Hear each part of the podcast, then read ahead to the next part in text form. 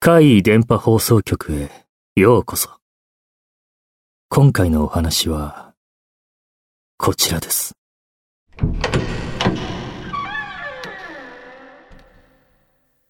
挟まれた家。私の実家なんですが、とにかくいろんな不思議なことが起こるんですよ。ラップ音的なのはまだ可愛い方で、もう、見えるんですよ。家族以外のいろんな人が。廊下に背の高い女の人がいたり、ちびんぷこちゃんがいたり。そのちびんぷこちゃんを見たのは、友達の M ちゃんがうちに泊まりに来ている時でした。私がトイレに行くと、廊下にいたんですよ。ちびまっこちゃんが。髪型や服装は似ていますが、もちろんアニメのように楽しげなキャラではありませんよ。無言で無表情の女の子です。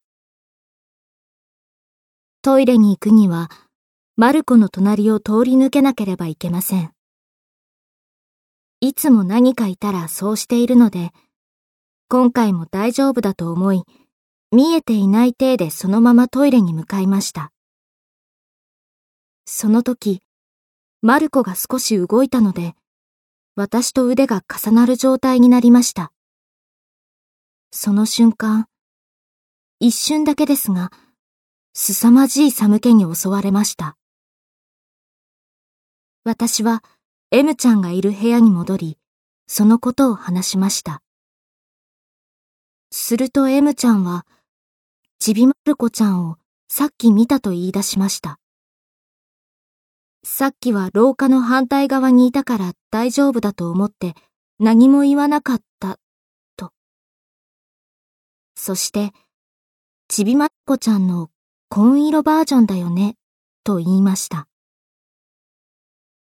私がマルコを見たときは、全体的にモノクロっぽく見えたのですが、でも確かに、スカートの部分は、黒ではなく紺色だとわかりました。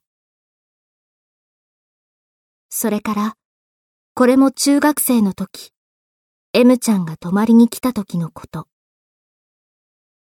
私は M ちゃんが泊まりに来ると、1階の和室に布団を敷いて、一緒に寝ていました。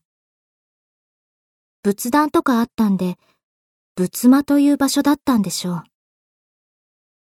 電気を消して、二人でおしゃべりをしていたとき、M ちゃんは仰向けになって、私は横になって、M ちゃんの方を見ている形になっていました。当時私たちは少年誌の美少年たちがテニスをする漫画にハマっていました。その美少年たちを想像の中でどうこうしたり、または美少年同士がどうこうするというような話をして喜んでいました。その時も M ちゃんは自分の妄想を熱く語っていました。布団の中でその話を聞きながら、ふと背後に気配を感じました。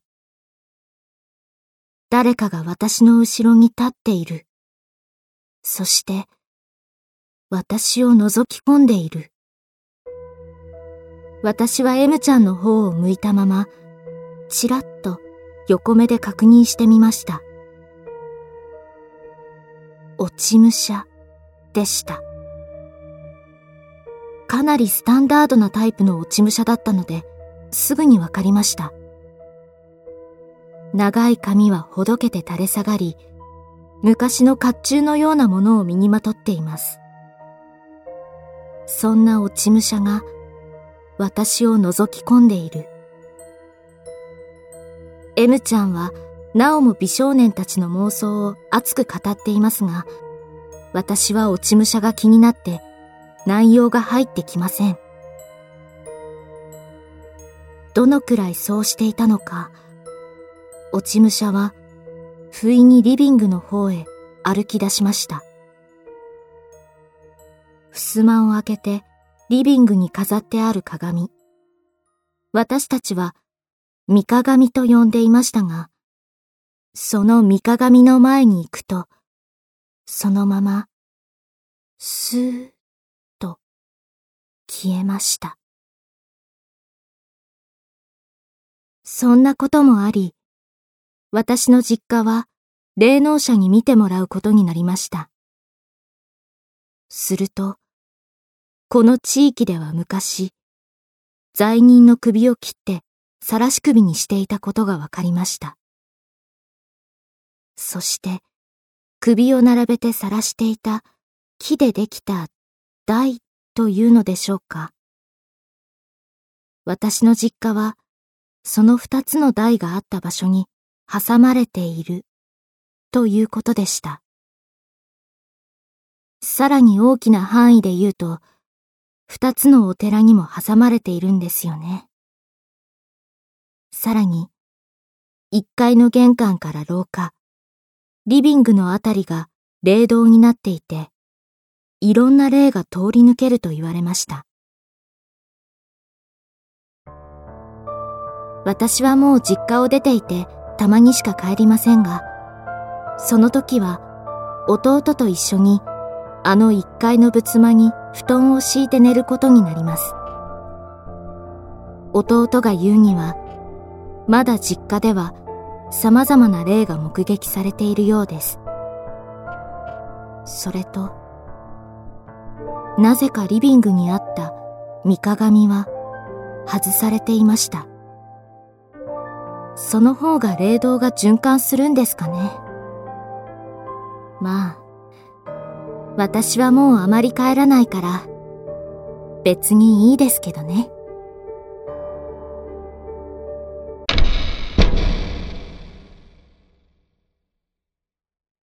いかがでしたか？次は、あなたの身に起こったお話を聞かせてくださいね。